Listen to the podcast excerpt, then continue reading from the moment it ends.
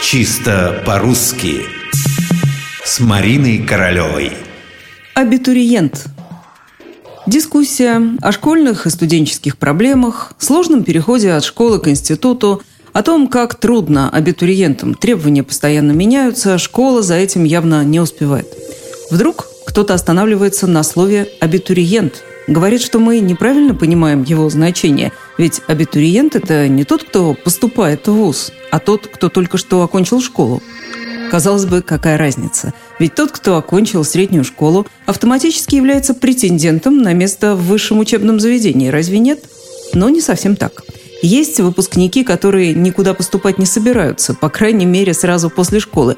Они идут работать или, например, в армию.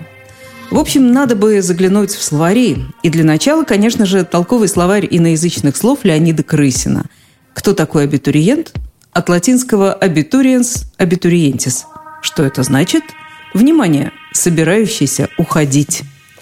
Что выясняется?